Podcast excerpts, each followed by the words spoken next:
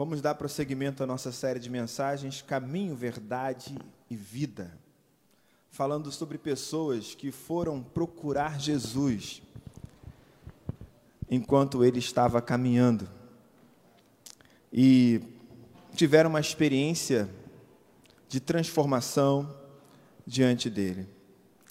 Eu queria começar essa reflexão de hoje perguntando a você se você sabe o que significa a palavra surpreendente. O que seria algo surpreendente?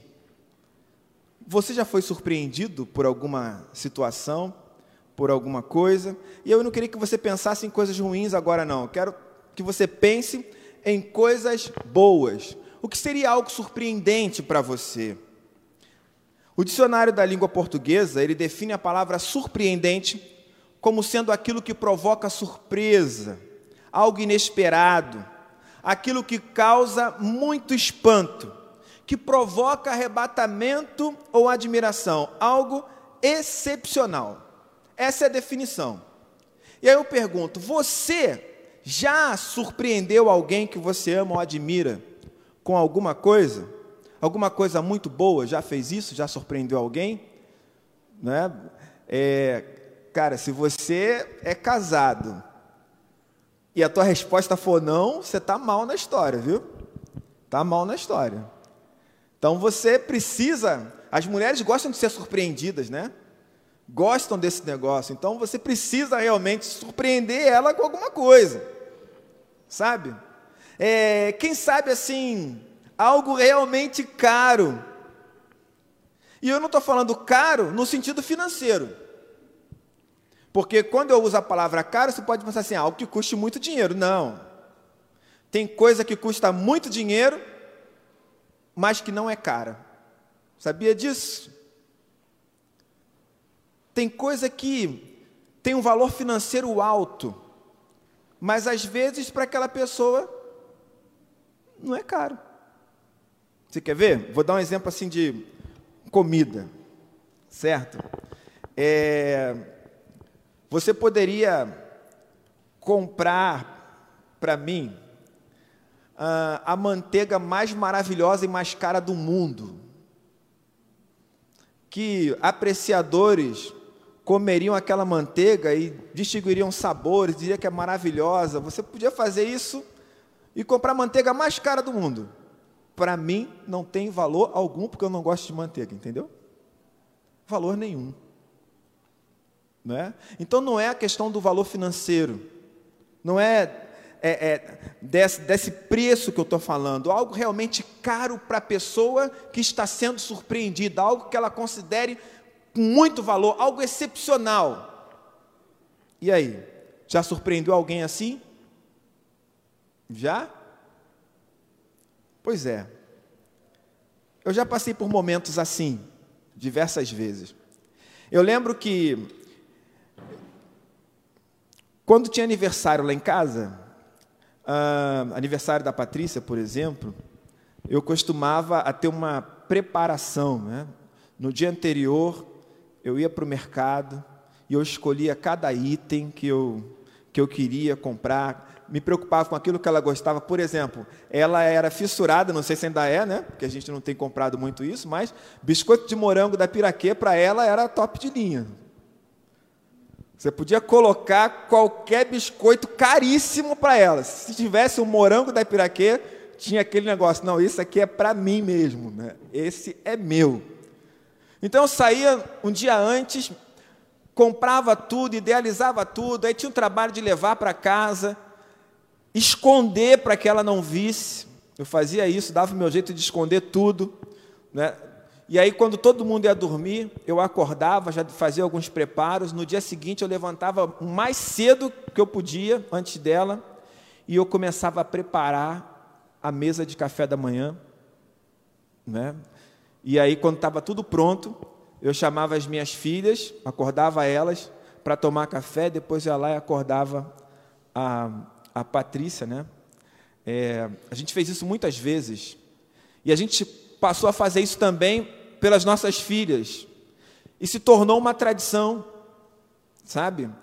E é um negócio assim tão interessante, né? E tão, era tão surpreendente para elas que recentemente eu percebi que as minhas filhas estavam fazendo me a mesma coisa com os nossos netos. A mesma coisa.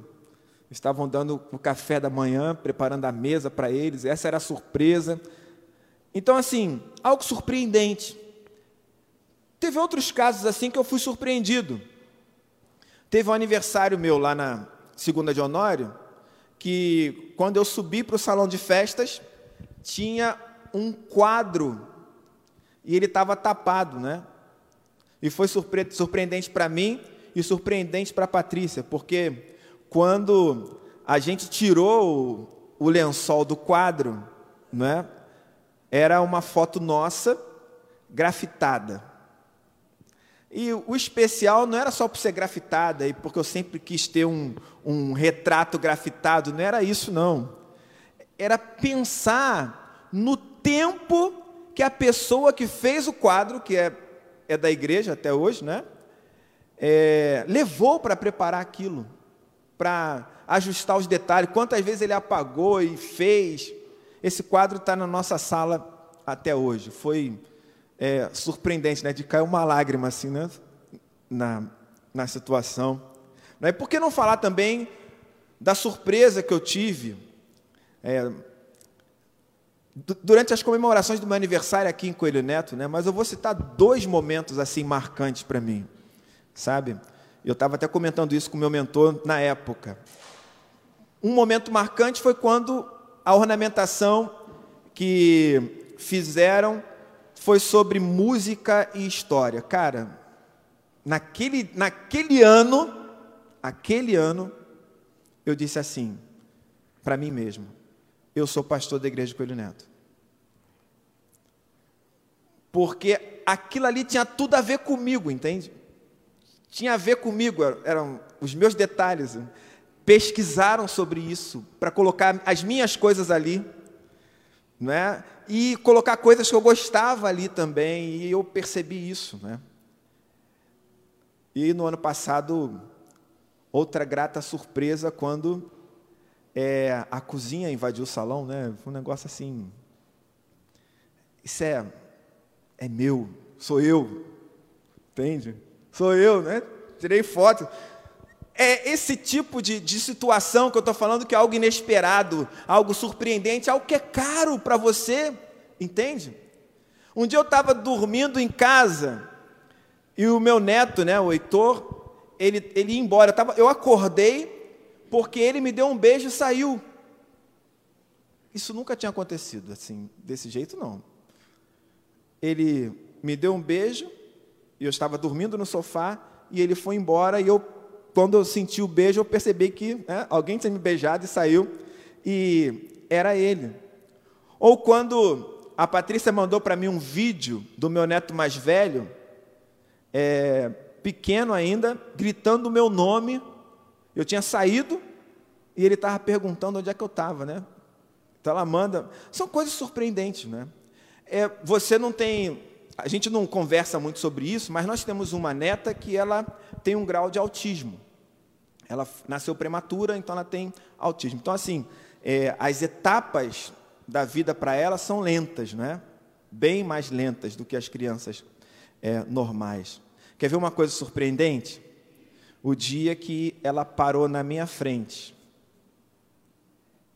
e fez um carinho em mim, e aquele gesto, para mim, foi como se ela dissesse: Eu sei quem você é. Entendeu? Cara, não tem. São essas coisas surpreendentes que eu estou falando, entende? Teve um aniversário de casamento que eu fui surpreendido com um jantar. Acredite, né? É, geralmente o homem que fica preparando tudo. Naquele aniversário de casamento, a mulher cismou que ela ia fazer a surpresa. E ela fez. E me surpreendeu. Eu não posso contar o que foi nem como foi, porque é proibido para menores de 18 anos. Tá certo? Mas foi festa completa, entende? festa completa, né? Então perceba, todas essas ações que eu estou citando aqui para você, elas são consideradas surpreendentes porque tem a ver com investimento e com a consolidação de relacionamentos. Não é a quantidade de dinheiro que você gasta, é o quanto você investe na relação. É o quanto você deseja consolidar essa relação. Eu vou perguntar mais uma vez. Você já surpreendeu alguém que você ama ou admira? Você já foi surpreendido por alguém? O que você seria capaz de fazer por alguém que você ama e admira? A maioria das pessoas gosta de ser surpreendida com coisas boas e com momentos inspiradores. A gente ama desfrutar do lado bonito da estrada da vida. A gente gosta de saborear cada detalhe e transformar aquilo que parece pontual em uma narrativa que vai ser eternizada, que vai ser lembrada, que vai ser sentida e revivida por várias gerações. O exemplo que eu dei para você da minha filha reproduzindo a mesma coisa com meu neto significa dizer que para ela aqueles momentos que nós passamos com café da manhã foram momentos surpreendentes e inspiradores, bons. Entende? Você precisa se lembrar que nós somos também as histórias que vivemos e contamos. Você é também a história que você vive e que você conta. Você é um investimento de pessoas que te amam e se esforçam para demonstrar um pouco de admiração e gratidão que sentem por fazer parte da sua trajetória. Você é isso também. Entende? Então não se esqueça de que todas essas experiências que eu estou exemplificando aqui, somente encontram o seu sentido absoluto quando vivenciadas a partir do relacionamento com Deus. Todas essas experiências relacionais que temos uns com os outros só encontra o seu sentido absoluto a partir do nosso relacionamento com Deus. Então vamos lá. O que eu estou dizendo para você é: você se relaciona com Deus, e a partir desse relacionamento com Deus, você se relaciona com o próximo. Certo? Não é fácil, não, né? Porque significa que você tem que tratar o outro como Deus te trata. Já parou a pensar nisso? Mas tudo bem. Então, se o ponto de partida é um relacionamento com Deus, eu pergunto, mais uma vez, já perguntei isso nesse culto: o que você seria capaz de fazer por Ele? O que você seria capaz de dar a Deus? Mas olha que interessante. Deus não está muito preocupado com aquilo que você pode fazer.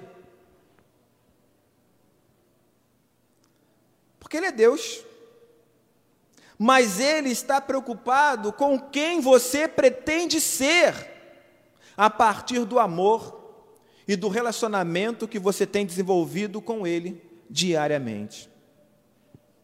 Essa é a preocupação. Ou seja, Deus está menos preocupado com as coisas que você faz e que você acha que pode fazer para Ele, e mais preocupado com o desenvolvimento do relacionamento seu com Ele.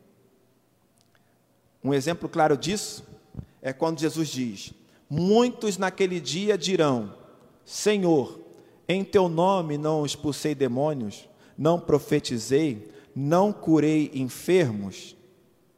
Jesus diz assim: No último dia eu direi: Afastem-se de mim, porque não os conheço.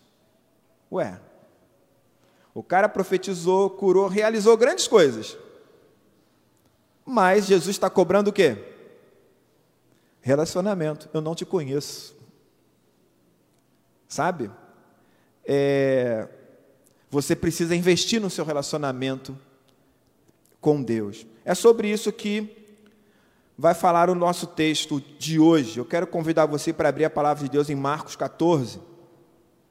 Vamos ler a partir do versículo 3 até o versículo 9, Marcos 14, de 3 a 9. Eu vou ler na nova tradução da linguagem de hoje, o texto será projetado também.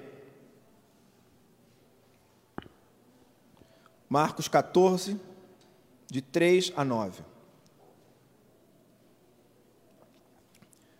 Jesus estava no povoado de Betânia, sentado à mesa na casa de Simão, o leproso. Então uma mulher chegou com um frasco feito de alabastro, cheio de perfume de nardo puro, muito caro.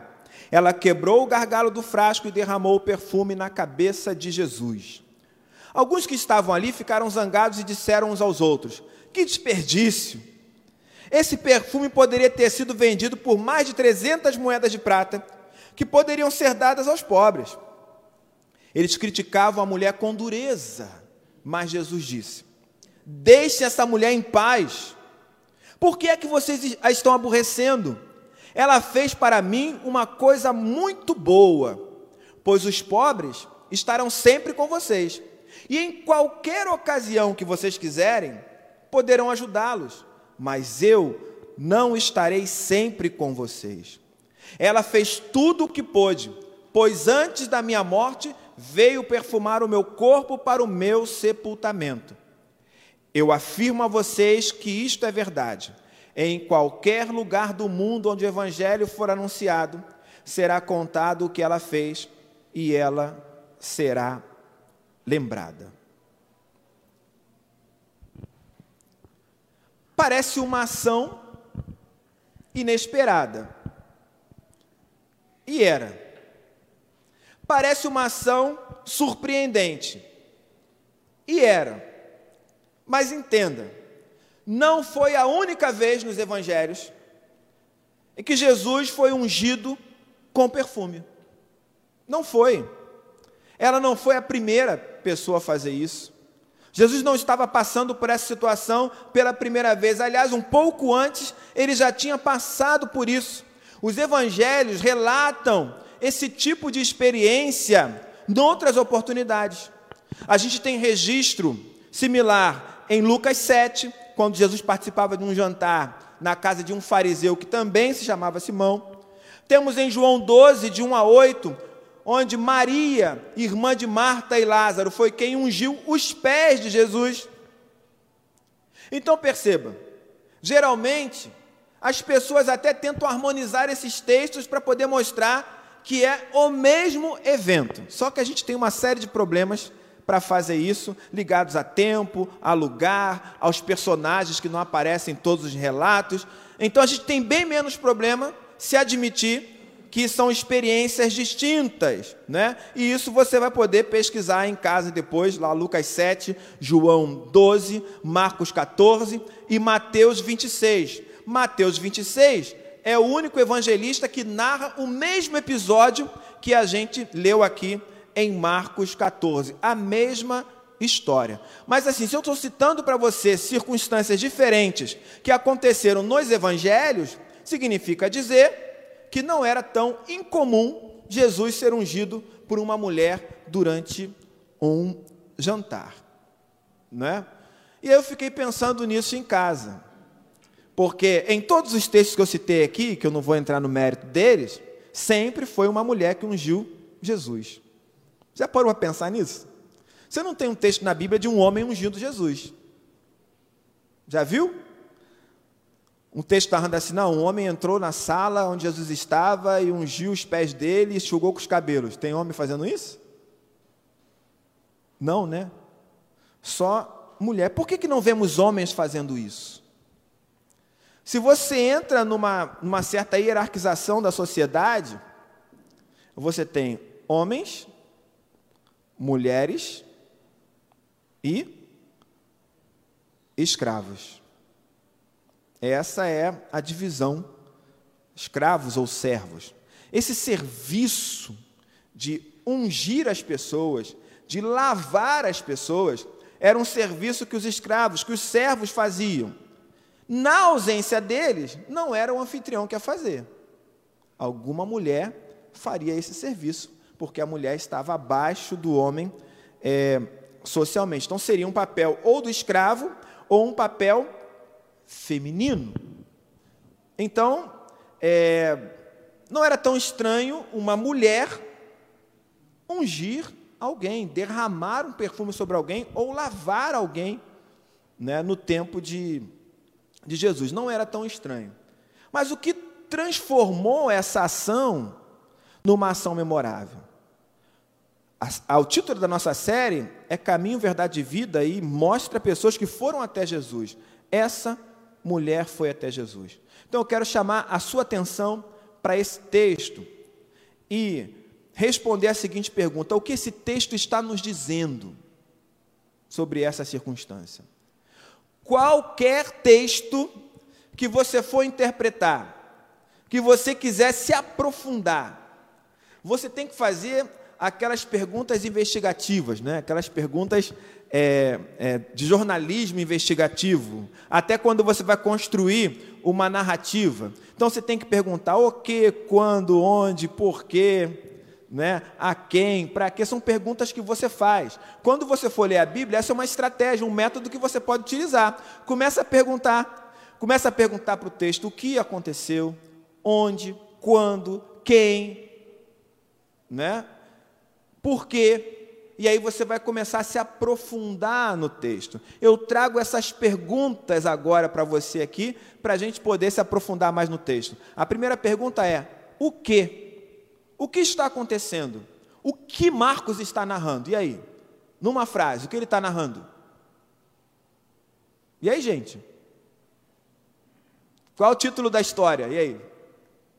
Qual o título que você colocaria? Hã? Jesus ungindo em Betânia, uma mulher ungiu Jesus. Foi isso que aconteceu. Marcos, ele vai narrar a história dessa mulher que ungiu Jesus. Esse é o episódio. E olha que interessante, não há informações sobre o nome dessa mulher. No texto não há. Não há informação se ela era ou não uma das convidadas para o jantar. O texto também não diz isso. Diz? Não diz isso. O texto não diz se ela era judia ou se ela pertencia àquele grupo de ovelhas perdidas da casa de Israel. Não se sabe também de onde ela conhecia Jesus, o texto não diz. Ou se ela tinha sido objeto de algum dos seus milagres, o texto não diz. Ou seja, não há como você afirmar lendo essa narrativa de Marcos, que aquela mulher estava fazendo isso para agradecer Jesus por alguma coisa que ele tivesse feito. O texto não nos dá essas informações. Não sabemos também se ela tinha ouvido um dos sermões de Jesus ou visto algum sinal operado por ele. Então eu diria o seguinte: estamos diante de uma desconhecida. Aliás, tão desconhecida que nem mesmo os evangelistas que vão narrar a história citam o nome dela, apenas lembraram da sua ação, da sua atitude. Não é? É, é bem interessante você pensar sobre essa lógica, né? o evangelista não cita o nome, porque, por exemplo, é, quando Jesus cura é, um cego na estrada, ele recebe o nome. Qual o nome dele? E aí? Qual o nome? Xiii. E aí, gente? Qual o nome do cego? Bartimeu. Bartimeu. Bar significa filho, Timeu era o nome do pai, então seria filho de Timeu, né? Quando o evangelista escreve 40, 50 anos depois, a história do que aconteceu com ele, ele dá o nome: Bartimeu. Se ele dá o nome, significa dizer que Bartimeu era conhecido.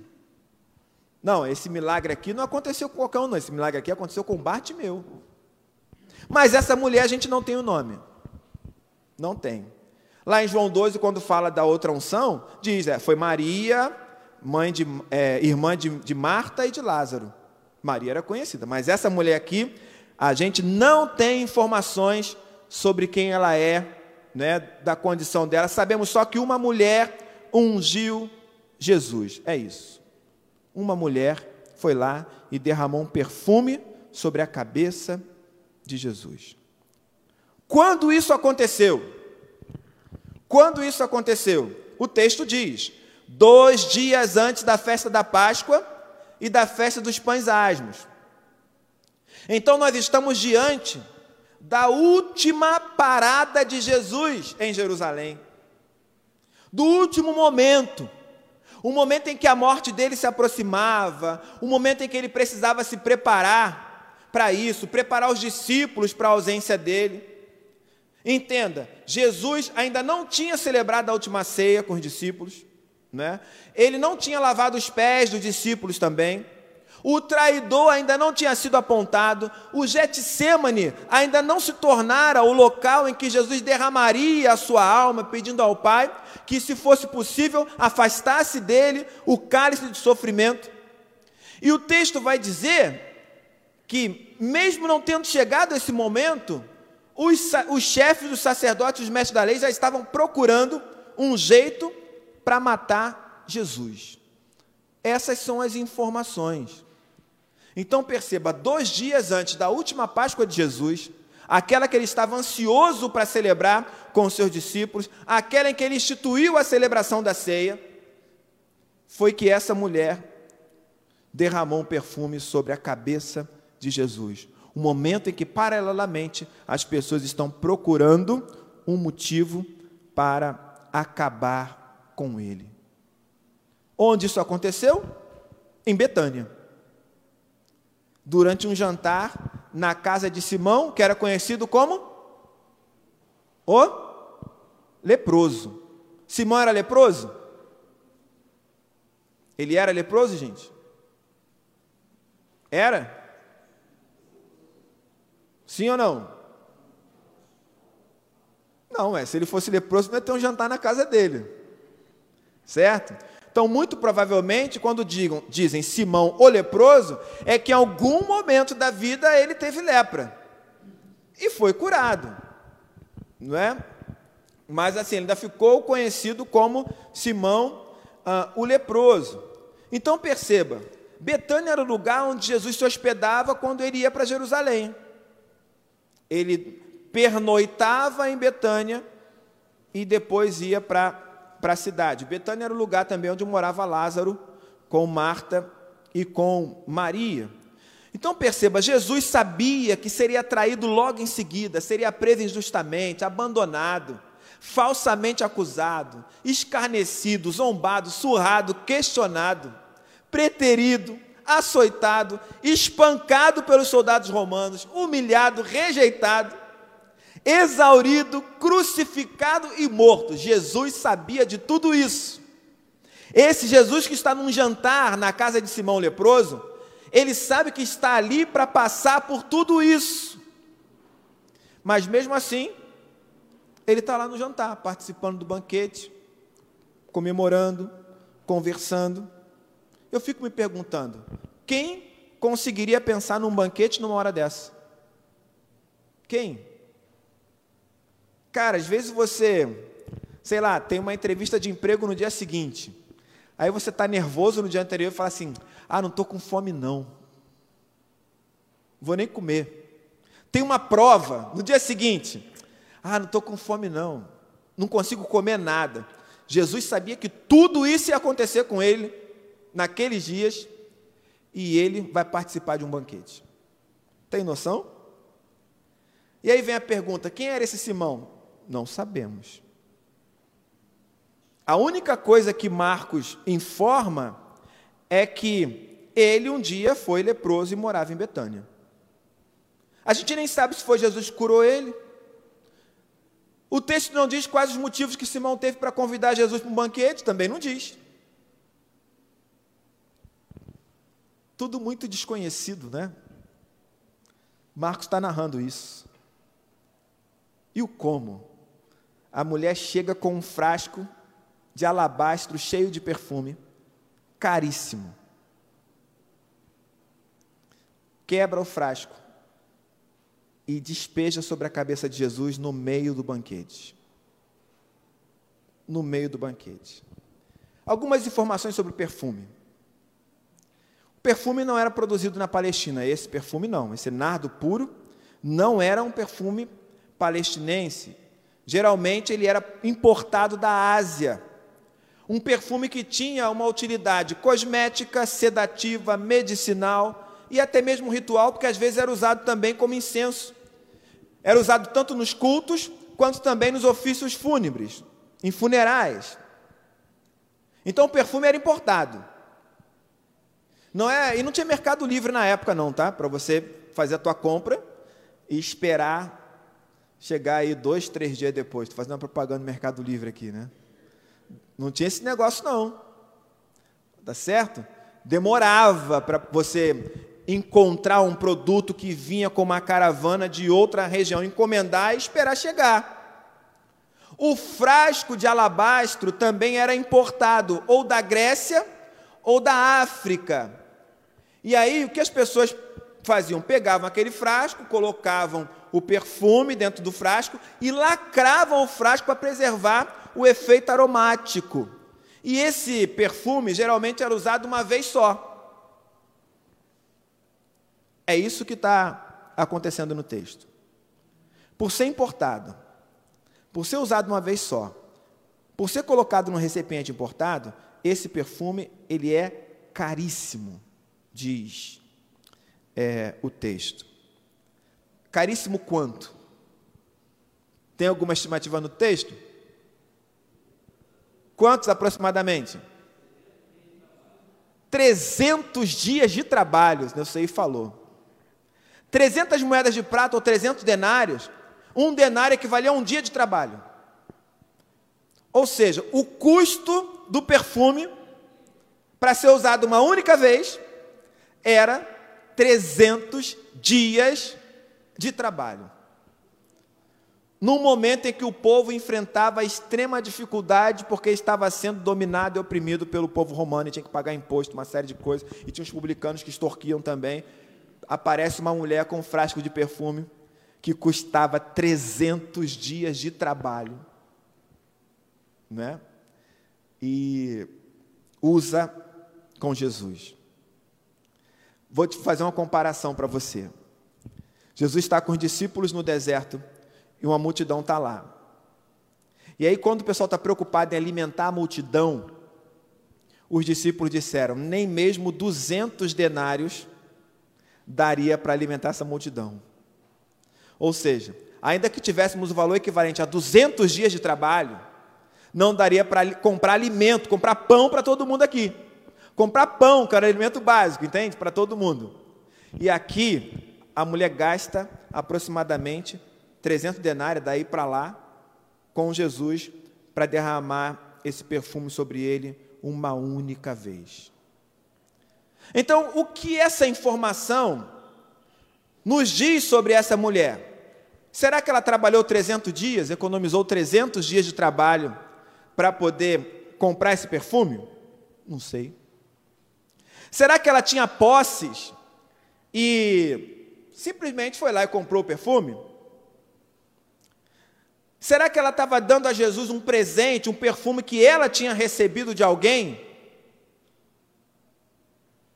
Será que ela gastou todas as economias que ela tinha com Jesus? Não sabemos. A única coisa que eu sei é que essa mulher acabou com o jantar. Acabou. Pastor, como assim ela acabou com o jantar?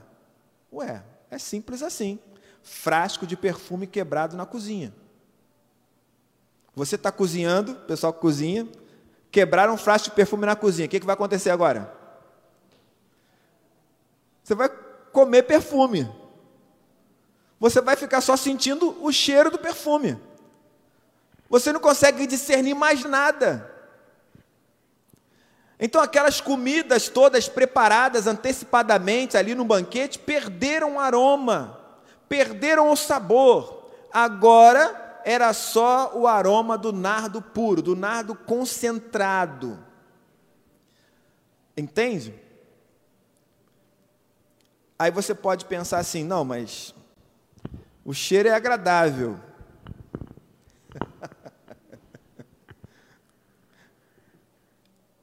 É difícil você imaginar Jesus assim, né? Mas vamos lá. É, o normal para nós aqui, brasileiros, o normal, se você é anormal, não sei. O normal para nós brasileiros é o quê? Você toma banho todo dia, às vezes mais de uma vez por dia. Não é isso, gente? Ninguém falou amém. Não, normal. Mas na época de Jesus, não era bem assim que funcionava o negócio, não, tá?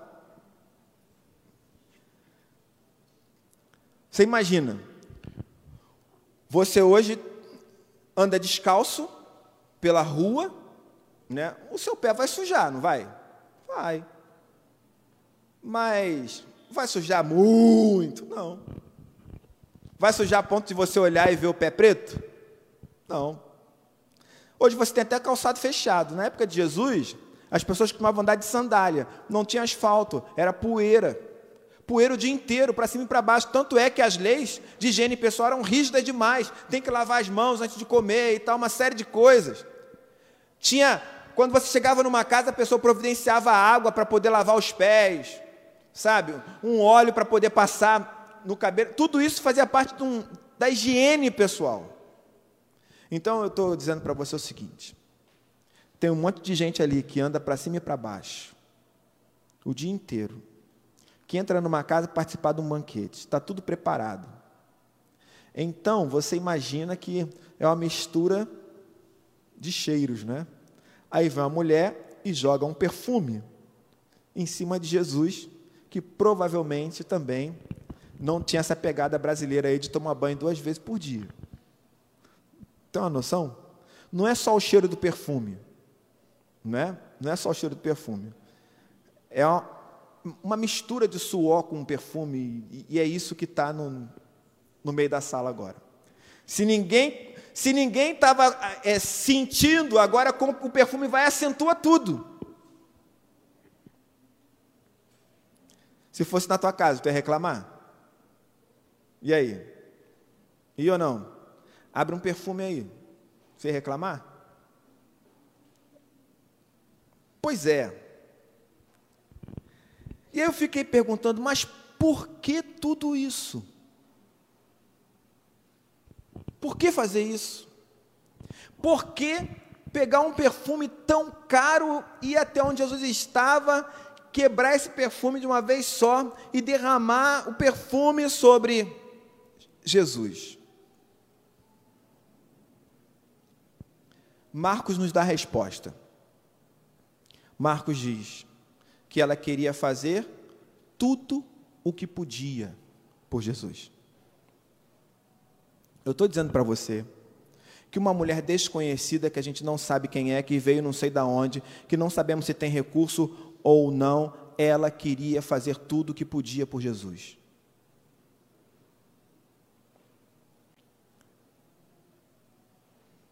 E isso deveria fazer você pensar.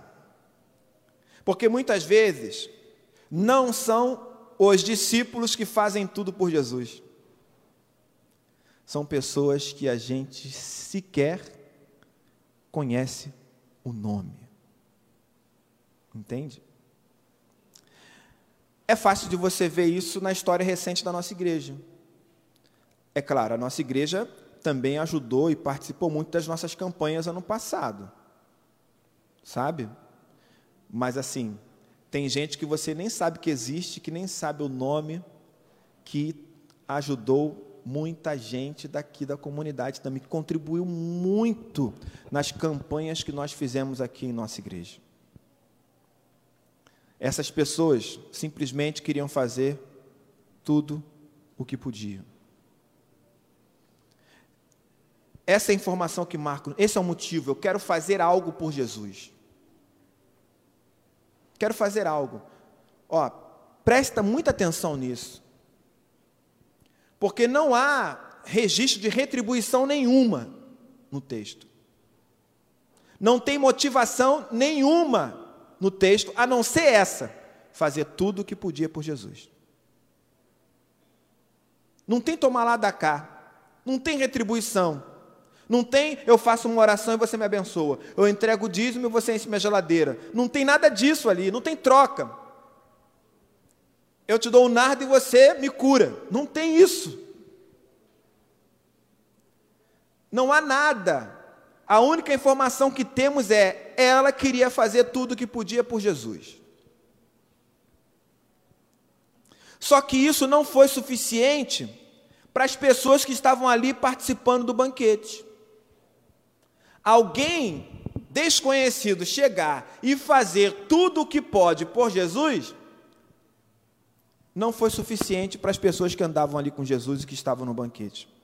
E o texto diz que alguns ficaram aborrecidos, tão aborrecidos que criticavam, importunavam a mulher, eram extremamente duros com ela, e acabam dizendo: oh, isso é desperdício, isso não passa de desperdício, Jesus. Essa mulher chega aqui, desperdiça esse óleo, desperdiça esse dinheiro, cheio de pobre por aí, e ela vai fazer isso contigo. Mateus, ele abre uma ferida maior, porque Mateus diz assim: Mateus diz que foram os discípulos que se irritaram com a mulher e que fizeram os comentários. Marcos diz alguns, Mateus diz que foram os discípulos, certo? E se Mateus estiver certo, significa dizer que cada um daqueles discípulos de Jesus, embora andassem com ele, atendendo as pessoas, valorizando as pessoas, estavam muito mais preocupados com o fazer do que com o ser. E estavam muito mais preocupados em se relacionar com o próximo, com o objetivo de se aproximar de Deus, do que se aproximar de Deus e essa aproximação resultar num relacionamento com o próximo. E esse é um grande perigo, entende? Eu quero que você lembre disso. Desde o princípio, o primeiro relacionamento do homem era com Deus. Deus criou o homem do pó da terra, não é isso? Ele começou a se relacionar com o homem. E aí ele chegou à conclusão: não é bom que o homem esteja só. Então ele vai e cria a mulher. Então agora você tem relacionamento com Deus e relacionamento com o próximo. Desde o princípio foi assim. Jesus disse: o primeiro de todos os mandamentos é amar a Deus. E o segundo, semelhante a esse, amar o próximo. João disse: quem ama a Deus, ame também o seu irmão. Então, isso é, é fundamental para nós. A preocupação com os pobres aqui no texto ela é legítima. Mas o princípio é uma preocupação com Jesus e não com os pobres. O princípio é a sua relação com Deus e não com o próximo. Você só vai conseguir se relacionar com o próximo, com você mesmo, se você se relacionar com Deus. Diante dessas reações dos discípulos, dos que estavam ali, Jesus diz: Deixe ela em paz. Deixe essa mulher em paz. Tu imagina, a mulher foi lá, praticou a ação dela com Jesus, e a partir daquele momento, o pessoal ficou só recriminando ela, criticando, julgando. Jesus explica o porquê que deveriam deixar a mulher em paz. Ele diz: Ela fez para mim uma coisa muito boa. Isso que vocês estão reclamando aí, julgando, para mim foi uma coisa muito boa, disse Jesus. Jesus foi objeto da ação. Isso é bom para mim ele diz: ela fez tudo o que pôde. Tudo o que pôde. Ela fez uma coisa boa para mim, ela fez tudo o que pôde, e aí, ele usa aquela expressão, né? Os pobres, vocês sempre, os pobres sempre estarão convosco. Aí você pode enfatizar essa fala de Jesus sobre os pobres. Não, os pobres estão aí, a gente pode ajudar em qualquer momento. Não é isso, né? Isso diminui a, diminui a urgência da ajuda. Não é essa a ênfase de Jesus. A ênfase de Jesus é: eu não estarei sempre com vocês. a urgência que Jesus está dizendo aqui é do relacionamento com Ele, não com o próximo. Essa é a urgência. Eu não estarei sempre com vocês. Eu vou morrer, vocês não estão entendendo? É isso que ele está. Eu vou morrer, isso aqui vai acabar. É minha última parada. Não tem tanto tempo assim. Essa mulher, quando ela me unge, quando ela derrama esse óleo sobre mim, ela está fazendo isso porque daqui a pouco eu não vou estar mais aqui. Daqui a pouco não vai ter mais tempo. Isso é muito louco, sabe? Porque a gente deixa as coisas de Deus, o nosso relacionamento com Deus, o investimento nele, sempre para depois, para quando o tempo sobra. Sabe? Mas você não sabe quando é que a sua jornada aqui vai acabar. E vou te dizer, se você adia o investimento na sua relação com Deus, porque acha que tem tempo, pode, pode reconhecer o que eu tô, pode escrever o que eu estou falando.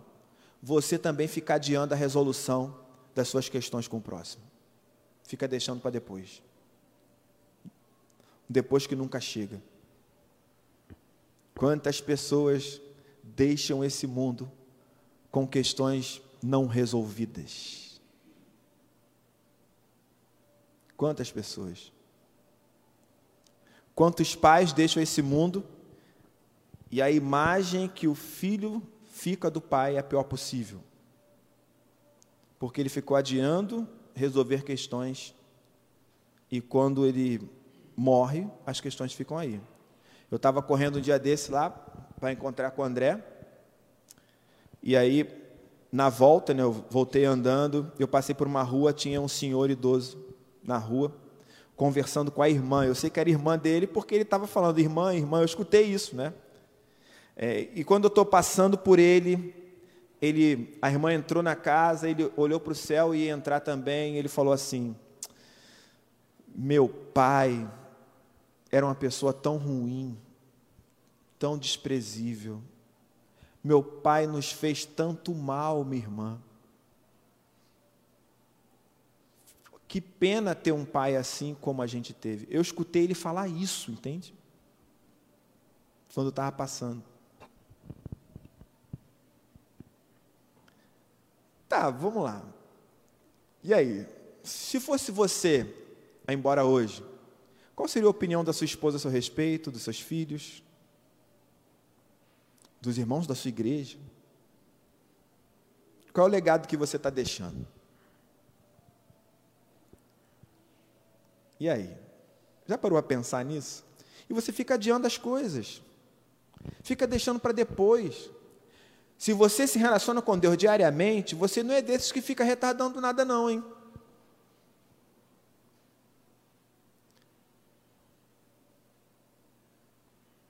Ela me perfumou para a minha morte, disse Jesus. Eu vou morrer. E ele tinha avisado isso aos discípulos já exaustivamente, né? Depois ele diz: em qualquer lugar do mundo onde o evangelho for pregado, ela será lembrada. Ela quem? Ela quem? Qual o nome da mulher? Sei lá, né? Não sei. Mas o que ela fez se tornou surpreendente e memorável. Não importa quem você é, o que importa é a forma como você se relaciona com Deus e, consequentemente, com o seu próximo, entende? é isso que fica. São essas narrativas que as pessoas vão contar. Vão contar. É isso. Você acha que você acha que o dia que eu partir, a minha filha vai lembrar que ah, ele tinha doutorado. Se eu não for um bom pai, tu acha que ela vai lembrar de quê? Se eu não for um bom esposo, a Patrícia vai lembrar do quê? Qual é a memória que eu estou deixando? Se você não for boa mãe, se você não for um bom filho, e aí? Qual é a história que será contada, que será lembrada?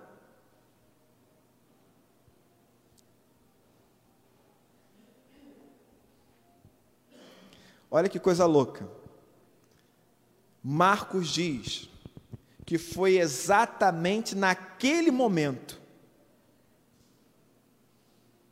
que Judas decidiu trair Jesus. Naquele momento. Ou seja, Jesus, ele colocou os pingos nos is lá em relação ao reino. Lendo esse texto, eu lembrei de uma fala do apóstolo Paulo. É uma fala um pouco descontextualizada, porque, na realidade, Paulo está falando sobre o que se pode ou não comer, lá em Romanos 14, né? uma disputa que havia entre comida sacrificada, se pode, se não pode. Paulo diz assim: o reino de Deus não é uma questão de comida ou de bebida, mas de viver corretamente, em paz e com a alegria que o Espírito Santo dá. E quem serve a Cristo dessa maneira agrada a Deus e é aprovado por todos. Ou seja, o que Paulo está dizendo aqui, dentro de um outro contexto, é: gente, o mais importante, o fundamental, é viver esse reino que não tem a ver com coisas materiais tem a ver com alegria, com paz que o Espírito Santo dá, com viver corretamente, servir a Deus dessa maneira. Isso é que é fundamental. Invista nisso.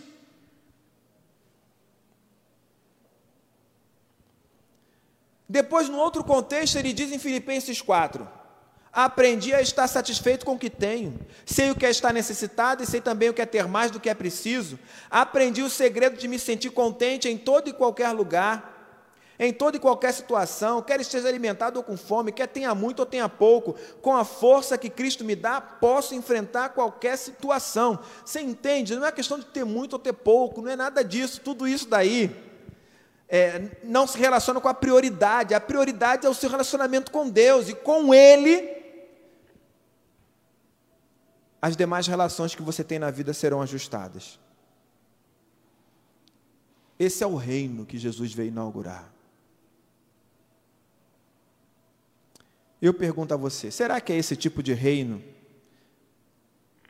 que você realmente espera, que você deseja? A gente lê um texto como esse em Marcos, não pensa logo que a mulher está retribuindo alguma coisa? Será que é esse reino desinteressado que você deseja? Esse reino que não se fundamenta nas suas ansiedades, naquilo que você pode ou não ter, pode ou não fazer. Um reino que se fundamenta no aperfeiçoamento do ser e prioriza o relacionamento com Jesus. Será que é esse reino que você quer? De fato? Porque se você quiser esse reino que se fundamenta no aperfeiçoamento do ser e prioriza o relacionamento com Jesus, você vai ser desconhecido como aquela mulher. Eu não tenho nada para pedir, e não tem, ó, não, ela não pediu nada, ela não foi agradecer por nada, ela só foi lá desenvolver esse relacionamento, expressar sua admiração para Jesus e tal. É esse reino que você quer? Será que se as suas orações não fossem atendidas, nenhuma delas, você continuaria amando Jesus? Nenhuma delas. Por mais legítima que você considere, você fizesse a oração desse e falasse assim: ah, não, não. Mas Senhor, isso, isso, isso. Não. Mas Senhor, não. Não. Não. Você continuaria amando um Deus que diz não para você o tempo inteiro? Ah, então, se você está pensando assim, olha, pastor, eu não, então é troca, né? Ele diz sim para você e você continua amando ele. Não é troca?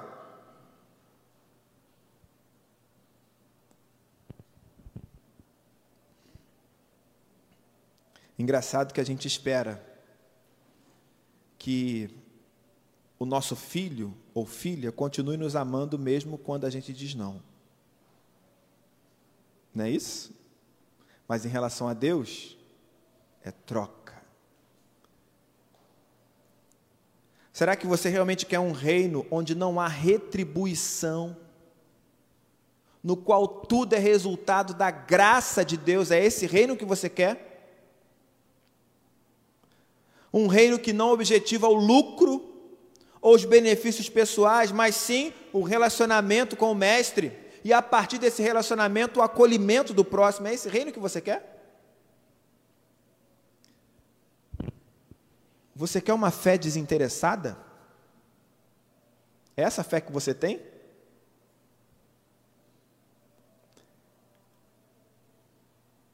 Bom, nós abordamos alguns personagens aqui. Um deles que eu trouxe para vocês foi Nicodemos. E diferentemente de Nicodemos, que procurou Jesus porque tinha uma dúvida que cortava a sua alma, dele que precisava conversar com Jesus para compreender realmente quem Jesus era e o reino que ele viera estabelecer. Diferentemente de Jairo, que estava com sua única filha quase morta e precisava de um milagre, ou da mulher com fluxo de sangue que não tinha mais nenhuma outra alternativa a não ser o encontro com Jesus? Essa mulher que foi até Jesus e o ungiu apenas queria agradá-lo. Praticar uma boa ação. Trazer, quem sabe, um pouco de conforto naquele momento que para Jesus era muito difícil. Trazer um bem-estar para alguém que ia enfrentar o momento mais difícil da vida. A partir daquele momento do sofrimento de Jesus, nós passamos a usar uma expressão, momento crucial. É ali, ó. Ela não estava doente, ela não tinha parentes com necessidades, ela não tinha uma grande dúvida sobre nada, não tinha um milagre para ser realizado, ela apenas esteve ali, ávida por demonstrar sua devoção a Jesus sem qualquer outro interesse. E a gente está tão acostumado com barganhas que desconfia de qualquer pessoa que se aproxime de Deus assim, desinteressadamente.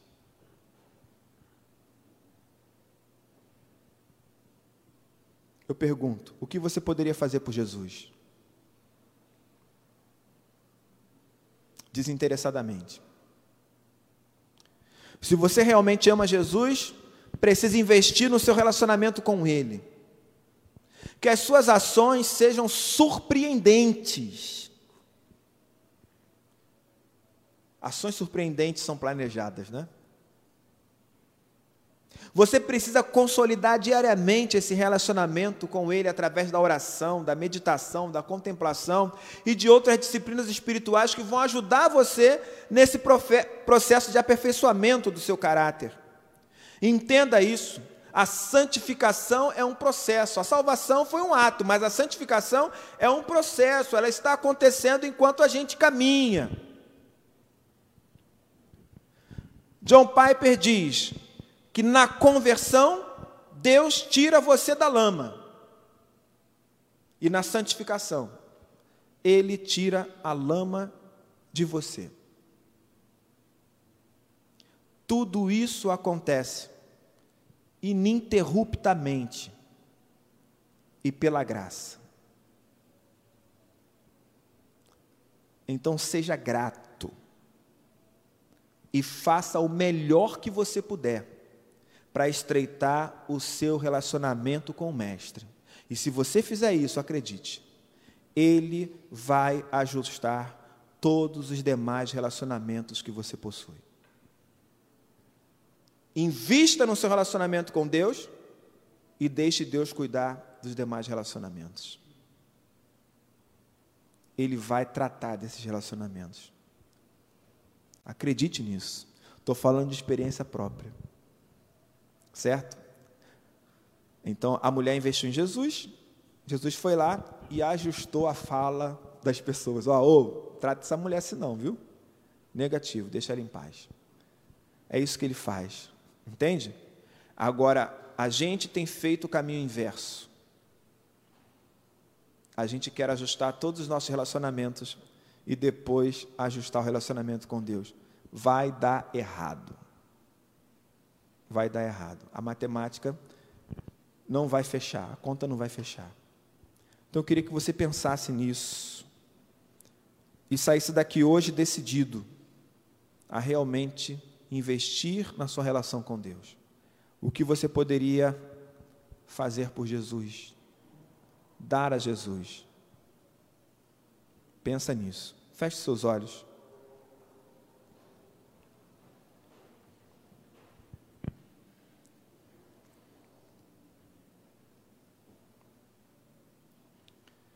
Coloque diante de Deus o seu desejo de fazer algo surpreendente, de entregar o seu coração a Ele, suas preocupações. Fale com Ele sobre o seu desejo de se relacionar com Ele sem esperar nada em troca. Amá-lo por quem Ele é e não pelo que ele faz.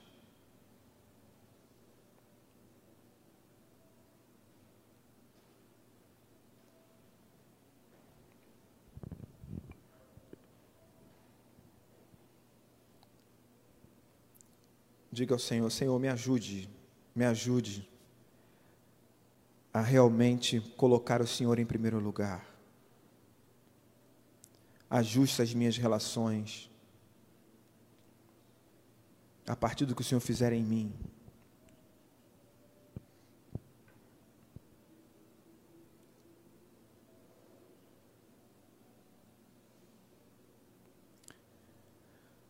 Senhor, não é simples, não é simples para nós realmente colocar o Senhor em primeiro lugar, investir na nossa relação contigo desenvolver a espiritualidade, ter um amor desinteressado